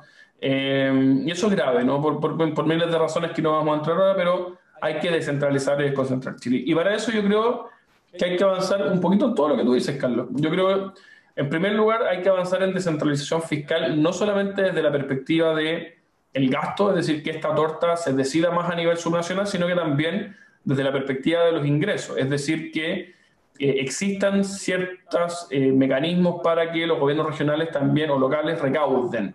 Y que en esa recaudación los gobiernos regionales, con ciertas reglas para mantener el equilibrio fiscal general, pero con ciertas reglas, los gobiernos regionales, los gobiernos locales puedan competir entre ellos. ¿ah? Para poner un caso muy así de una lecera que uno puede pensar, hoy día en Chile el impuesto de primera categoría es del 20%, ¿no? entonces las empresas pagan, pongámosle para ponerlo así, 20%. Entonces, oiga, ¿por qué no hacemos que el impuesto de primera categoría sea de recaudación local, de los gobiernos regionales, y tengan ciertos márgenes para jugar? Entonces, habrán gobiernos regionales que digan, mira, yo quiero apostar por la recaudación, así que yo me voy a mantener en el 20. O invento, voy a ir al 22, porque yo quiero recaudar harto y tener políticas sociales muy potentes. Y otro dirá, oiga, mire, yo quiero no, yo, yo quiero bajarlo. Ah, yo lo voy a bajar al 17. Y así se ve, voy a recaudar menos, sí, pero voy a traer a mi región empresa, voy a traer riqueza, voy a traer empleo, y eso genera riqueza y probablemente quizá en el mediano plazo recaude más, y en el corto plazo no solamente eso, sino que también eh, genere, digamos, con mejores condiciones para las personas. Yo creo que la incorporación de mecanismos de regulado, cierta competencia fiscal entre las regiones puede ser un súper incentivo para que lo que la literatura de ciencia política denomina votar con los pies, ¿no? Que la gente pueda eh, en función de, verdaderas políticas que pueden mover los políticos, eh, decidir dónde vivir y a su vez las regiones se puedan ir especializando, por así decirlo, la gente que decide vivir donde está, ¿no? Y habrán eh, regiones que tengan ciertas formas o ciertas aproximaciones distintas. Ahora, un poquito lo que pasa en Estados Unidos, ¿no? Que tú tienes estados que son más dedicados a la agricultura, estados más dedicados al petróleo, por decirte algo. Hay estados que son más de emprendimiento, hay estados que son más para la tercera edad, y porque ofrecen distintas cosas a su gente. Tal cual, eso es puro voto con los pies, porque de alguna manera las lógicas del mercado van, van especializándose ¿no? y van atrayendo a un cierto tipo de ciudadanía. Eh, ahora, el caso de Chile es tan excesivo el centralismo que yo creo que para avanzar y para ver algún resultado antes que nos muramos, también hay que generar ciertos incentivos negativos a estar en Santiago. ¿no? Yo creo que hay que desincentivar el estar en Santiago. Y eso probablemente significará impedirle, por ejemplo, esta rebaja de tasa o generar incentivos tributarios para que las empresas se vayan de Santiago, pero yo, creo que no da más. No da más en términos de concentración de poder, no da más en términos de medio ambiente, eh, no da más en términos incluso eh, geopolíticos estratégicos, ¿no? Tener tan concentrada la población en un lugar determinado, geopolíticamente también es un, es un contra, ¿no? Oiga, si alguien corta Santiago, corta Chile, ¿no? Eh, claro, uno aspiraría a ser Suiza, ¿no? Puros pueblitos de 500.000 personas, ojalá, ¿no? Pareciera ser como que, como que es el ideal, pero, eh, y digo, 500.000, muchos serán muy, chicos, pero qué lindo sería Chile, ¿no? Con, como con ciudades intermedias y, y, pueblitos chicos que tengan una escala eh, distinta y no todo esté concentrado en Santiago. Y, para vincularlo, Carlos, dado que tú me dijiste que estoy de candidato, con la discusión constitucional yo creo que se vincula mucho. ¿ah? Yo creo que uno de los principales eh, críticas eh, que, que, ha expresado la ciudadanía en el último tiempo, uno de los principales anhelos, tiene que ver con la concentración del poder, tiene que ver con la percepción de que en Chile las decisiones importantes se toman en torno a 3, 4, 5 manzanas de Santiago, eh, de personas que tienen los mismos apellidos, que son excompañeros de los mismos colegios, de las mismas universidades, y que les toca tomar decisiones respecto de su forma, de mi calidad de vida de habitante, sin conocerlas, estando muy lejos. ¿ah? Y esto es igual que los problemas de las personas. En la medida que nosotros acerquemos la toma de decisiones a las personas, ¿ah? en términos de políticas públicas, si logramos que más cerca de los problemas haya más competencia y más recursos, en definitiva un, un mejor set de herramientas de los gobiernos locales para resolver esos problemas, vamos a encontrar mejores soluciones, porque si la solución está más cerca del problema, la solución que tomemos va a ser mejor. Y además tiene otro efecto positivo, que es que la ciudadanía que ve que su político local, que su gobierno local toma decisiones relevantes, es más probable, y esto lo, enseña la literatura, es más probable que se involucre de, mayor manera en los asuntos públicos. Y eso genera un círculo virtuoso ¿ah? de relación o afección de la ciudadanía con la cosa pública y de, consecuentemente, también mejores tomas de decisiones. Yo creo que por de pronto hay cuestiones que tienen que seguir siendo centralizadas, ¿no? Y a veces las burocracias estatales son más eficientes para resolver problemas eh, generales, ¿ah? Eh, en donde la demanda de ese bien es homogénea en todo el país. ¿ah? Volvamos al tema de las policías, ¿no? Yo no me imagino un Chile con policías descentralizadas, pero sí hay demanda de ciertos bienes que no son homogéneos en todo el país, que se demandan en territorios determinados y yo creo que en la medida que avancemos en eso, eh, es muy probable que termine teniendo la ciudadanía ¿no? mejor, mejor calidad de vida en sus territorios. Eh, creo que, que, eso es así. Estoy súper de acuerdo, Juan Pablo, y creo que son muy, muy, muy buenas ideas. Oye, un poquito ya saliendo de, de la parte eh, política teórica, entre comillas. Dentro de tu candidatura como constituyente, ¿tú vas, por ejemplo, eh, con algo en mente particular? ¿Hay como algún fundamento básico que tú tengas en mente defender? Eh, o, vas con alguna estrategia, algo que nos pueda, o, algunas ideas que nos quieras adelantar o compartir? Sí, lógico. Em, a ver, em, yo voy Primero que, voy a partir más que con mis ideas, y quizá no es la manera más sexy o romántica de decirlo, pero voy con una convicción. ¿ah? ¿Cuál es que? Una convicción tanto por cómo consigo yo lo que es o no es una constitución y que pueda hacer o no hacer una constitución, como también por las reglas que como país nos dimos para redactar esa nueva constitución. ¿Cuál es que uno está básicamente obligado a acordar cosas con el que piensa distinto. ¿ah? Eh, recordemos a las personas que las normas de esta nueva constitución se van a aprobar necesariamente por los dos tercios. Está la discusión si todas las normas se van a tener que aprobar por los dos tercios y además la constitución completa se va a tener que aprobar por los dos tercios o no. Y eso probablemente se va a resolver por un, un tema técnico en el reglamento, pero un tema súper, súper relevante. Pero a lo que voy es que creo yo que la constitución, y esto por eso no es de fondo, es de forma, pero creo que dice mucho respecto del fondo, la constitución no puede ser la revancha de un sector político Así como quienes creen que esta constitución, yo no lo creo, ¿eh? consagra fuego un determinado modelo de desarrollo que hay que demoler y refundar y por lo tanto nosotros vamos a llegar ahora con nuestro modelo de desarrollo eh, y una serie de cuestiones y queremos llevarlo toda a la constitución y esta es nuestra revancha.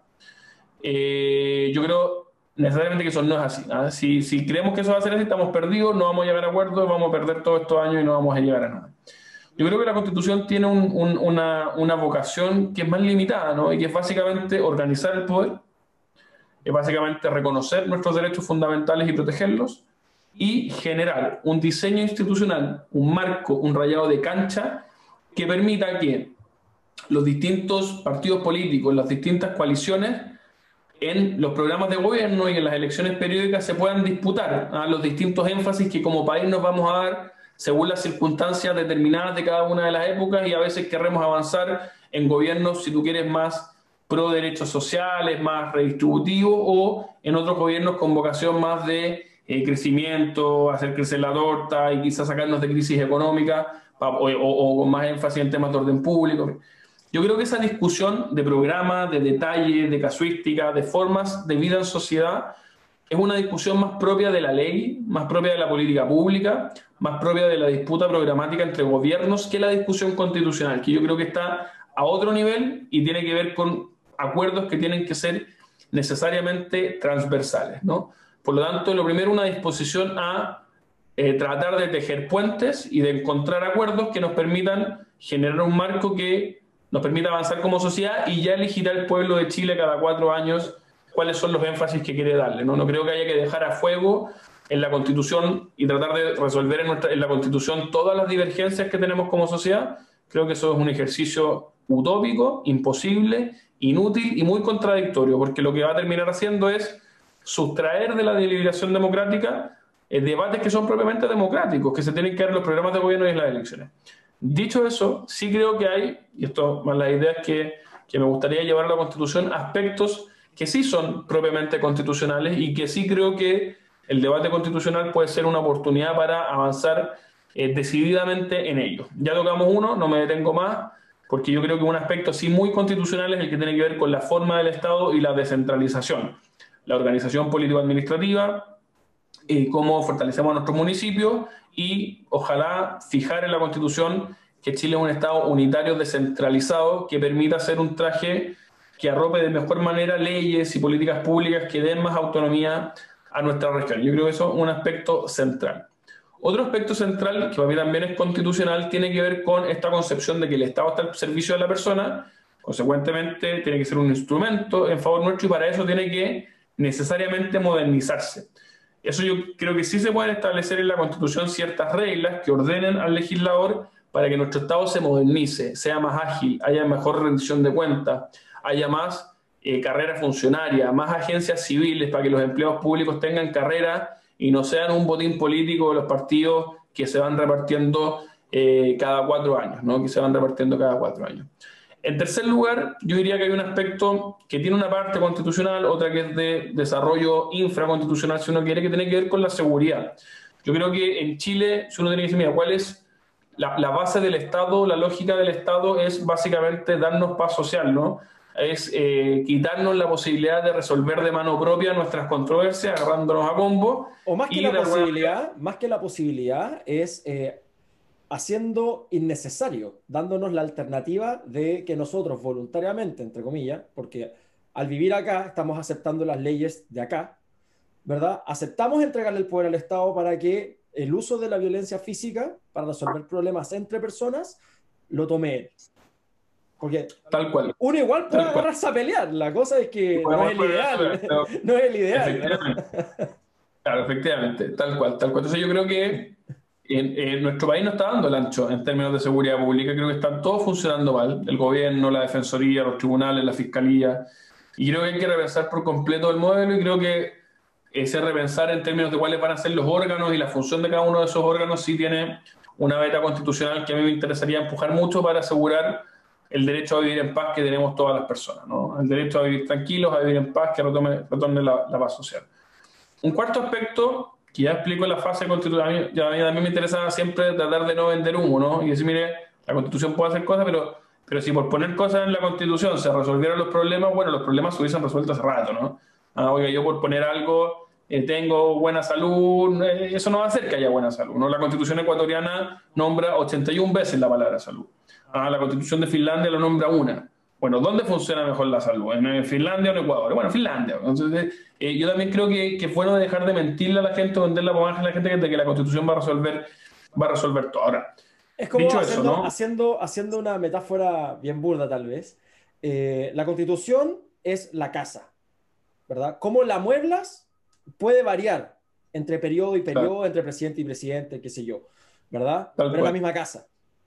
La casa de todos, como le llamas. Tal cual. Uno podrá dejarle más espacio a ciertos muebles, otro espacio a otro, tendrá más terrazo o no, pero efectivamente en la casa, es el, es, el rayado de cancha. Ahora, hay un aspecto que a mí me parece central y que sí tiene vetas constitucionales y que tiene que ver con lo siguiente, que es, creo yo que nuestro país tiene que, y, y, y post pandemia más aún, eh, levantarse, ¿no? Yo lo veo especialmente en nuestra región de Valparaíso. Levantar nuestra región, volver a crecer, a generar empleo, a generar riqueza. Y en eso yo creo que efectivamente tenemos que avanzar hacia el desarrollo.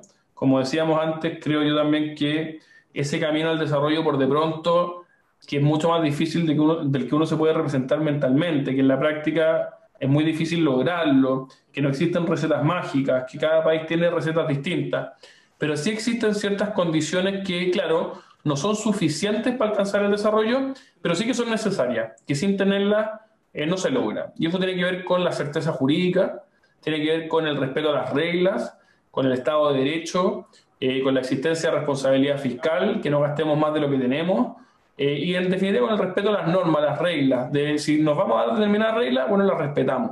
Ah, yo creo que Chile está viviendo un periodo de anomia muy profundo, ¿no? de irrespeto a las reglas, en lo grande y en lo chico.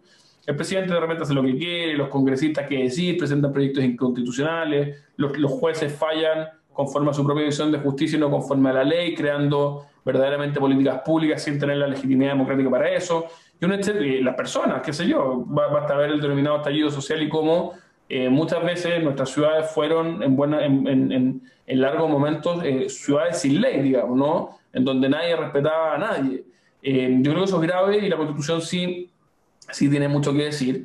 En quinto lugar, Carlos, y, con esto y otro más termino, creo que es muy importante avanzar en, en, la modernización del Estado, pero particularmente lo que tiene que ver con los gobiernos locales, los gobiernos locales, y sí creo que hay espacio para avanzar en la consagración de ciertos derechos sociales, pero no como quieren algunos de llevando toda la constitución con una suerte de detalle como que en verdad por ponerlo en la constitución la cuestión se va a resolver. Yo creo que eso es utópico, es mentirle a la gente, es irreal. Lo que sí creo que hay que hacer es establecer ciertas, por así decirlo, metas orientadoras en la constitución, ¿no? que de alguna manera le fijen una meta al legislador, le fijen una meta a, a los decisores para avanzar hacia. Y ahí creo que hay espacio ¿no? para regular de mejor manera lo que tiene que ver con el derecho a la vivienda. Y también creo que hay espacio, y esto quizás no son tanto derechos. ¿Podrías dar un ejemplo de, de, estos objetivos o estas metas como para, hacer una idea concreta? Porque esto no lo había escuchado. Sí, lo que pasa es que, a ver, déjame entrar un poquito para que se entienda la lógica de los derechos sociales, ¿ah? eh, porque requiere una explicación que es un poquito más, más compleja para que se entienda bien. Nosotros decimos que la Constitución tiene dos objetos, por así decirlo. ¿no? Uno es la organización o regulación del poder y otro es eh, el reconocimiento y protección de los denominados derechos fundamentales de las personas. Los derechos fundamentales de las personas, se dice, son aquellos relativamente inherentes a la persona y que el Estado reconoce. En los derechos fundamentales hay de distintos tipos o se pueden clasificar de distintas maneras. ¿vale? Una forma típica, no es la única, pero una forma típica de clasificarlo es distinguir entre derechos de primera, segunda o tercera generación. Están los derechos de primera generación, que son los denominados derechos de libertad, que, por ejemplo, la libertad religiosa, la libertad de conciencia, el derecho de propiedad, la libertad de desplazamiento, la igualdad ante la ley. Son los primeros derechos constitucionales también, eh, que se reconocen en el origen del constitucionalismo moderno, eh, comienzos del siglo XIX, en nuestra historia constitucional, en los, en los ensayos constitucionales en la Constitución de 1833, y que básicamente son las libertades básicas de las personas y que para el Estado su cumplimiento importa un deber de abstención. Es decir, ¿cómo el Estado respeta mi libertad de asociación? No metiéndose. ¿ah? Y si es que yo me junto con alguien, me lo respeta. ¿Cómo respeta mi libertad de desplazamiento? Bueno, no metiéndose, absteniéndose. Me, deja caminar tranquilo por las calles. ¿Cómo lo infringe? Bueno, con un deber de acción, ¿no? O sea, impidiendo que yo me mueva, impidiendo que yo me junte. Entonces, para el Estado su cumplimiento no significa un desembolso económico. ¿Vale? Ah, no, significa gastar plata, significa, son las libertades políticas, las libertades civiles, los derechos civiles y políticos. Son Dejar ser. Dejar ser, esos, a, grandes rasgos. A grandes rasgos, tal cual. Esos son los más propios del constitucionalismo, son los derechos fundamentales, si uno quiere, propiamente tales. Nadie pone en duda que hay que seguir protegiéndolos y han estado en todas nuestras constituciones y van a seguir probablemente estando. Ahora, ¿qué ocurre? Al comienzo del siglo XX, con el denominado constitucionalismo social, con la denominada también cuestión social, etc., empiezan a incorporarse en las constituciones los derechos sociales, ya no estos derechos de primera generación, sino que derechos de segunda y tercera generación, que tienen una diferencia estructural con estos derechos fundamentales anteriores, que son acá pensemos, si antes hablamos de la libertad de desplazamiento, de conciencia, la igualdad ante la ley, el derecho a propiedad, ahora estamos pensando en derecho a la salud, derecho a la vivienda, derecho a la educación, derecho a vivir en un medio ambiente libre de contaminación, etc. Los denominados derechos sociales. ¿Cuál es la diferencia estructural con los otros derechos? Que estos eh, lo que buscan es, de alguna manera, lo hablábamos al principio de la conversa, Carlos, asegurar como ciertos mínimos de igualdad, ciertos mínimos materiales que son los que nosotros consideramos deseables para la población. ¿ah? Eh, porque consideramos que son mínimos eh, absolutamente necesarios para que las personas puedan desarrollar cada cual autónomamente sus propios proyectos de vida. Entonces, estos ya no significan un deber de abstención del Estado, significan un deber de acción del Estado. Y ya no son gratuitos para el Estado, sino que significan un desembolso económico, ¿no? Si yo quiero dar buena educación, eso cuesta plata. Si yo quiero dar buena salud, eso cuesta plata. Si yo quiero dar buenas pensiones, eso cuesta plata. Entonces, ¿qué es lo que pasa? Cuando uno habla de esto como derechos, entra una confusión, porque ¿qué es lo propio de un derecho? Lo propio de un derecho es que yo lo puedo reclamar en tribunales, ¿no? Si yo tengo un derecho a algo, bueno, yo puedo pedir y exigir que me lo den. ¿Puedo hacer eso respecto a un derecho social? ¿Puedo hacer eso? Oye, me está dando mala educación. De cualquier cosa material, básicamente. Claro. En términos abstractos, no, pues no puedo. ¿ah? Entonces, ¿cuál es el problema de asegurarlo como derechos propiamente tales, ¿no? o, con mucho detalle en la Constitución? El problema es que lo que yo hago es traspasar, eh, por así decirlo, una decisión de política, una decisión propia de la deliberación democrática a los jueces, porque son los jueces los que van a llenar de contenido ese derecho. Es decir, si yo digo, mira, usted puede ir a reclamar a un tribunal que el Estado le tiene que asegurar su derecho a la educación, bueno, si yo siento que no hace, el, ¿y qué va a hacer el tribunal? Ya condeno al Estado a pagarle, a indemnizar a esta persona porque se le dio una mala educación. Entonces, ¿qué es lo que pasa? Los jueces, uno, no tienen la legitimidad democrática para hacer eso. Dos, no tienen la capacidad técnica para hacer eso. Ellos tienen la capacidad técnica para resolver controversias en base al derecho, no para elaborar políticas públicas. Eh, y tres, eh, digamos, son eh, irresponsables fiscalmente, ¿no?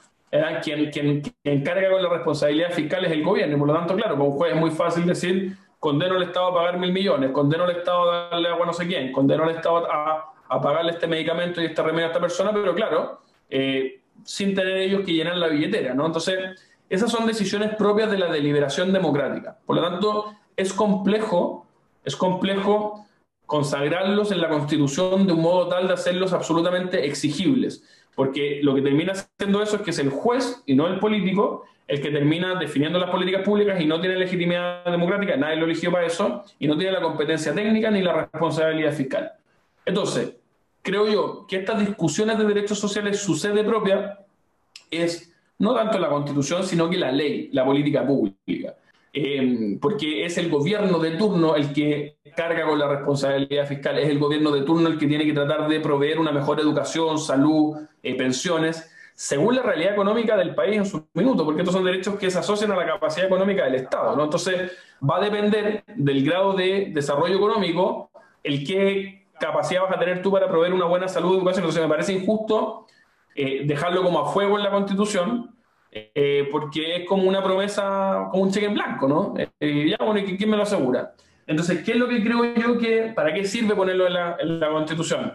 No para entender que uno va a poder reclamarlo en tribunales, yo no dudo que sean derechos fundamentales, creo que hay que avanzar en ello, pero sí para que sean una suerte de orientación. Es decir, mire, por así decirlo, ¿no? si yo consagro el derecho a la vivienda en la Constitución, por así decirlo, el legislador, el Congreso tiene un mandato de siempre ir avanzando en esa línea, de ir asegurando el derecho a la vivienda de alguna manera. Entonces, uno podría decirle al congresista, oiga, usted no está cumpliendo su deber constitucional de ir avanzando en la materia de medio ambiente libre de contaminación o derecho a la vivienda.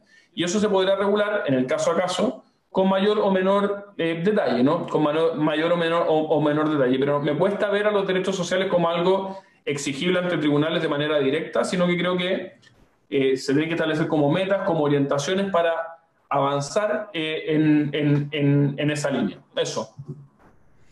Oye, sumamente interesante y me quedé con un montón de cosas por comentar ahora, pero Juan Pablo, con el dolor de mi alma, ya una hora y media. Ah, así es rápido. Así es rápido, pero encantado, Carlos, de, volver otra vez. Eh, yo también, feliz de recibirte en, uno de, estos, de los capítulos que sigamos haciendo. Ha sido sumamente interesante. Me quedé con una hoja, un cuaderno lleno de notas acá al lado y un montón de cosas también que me interesaba hablar contigo y que el tiempo no nos dio.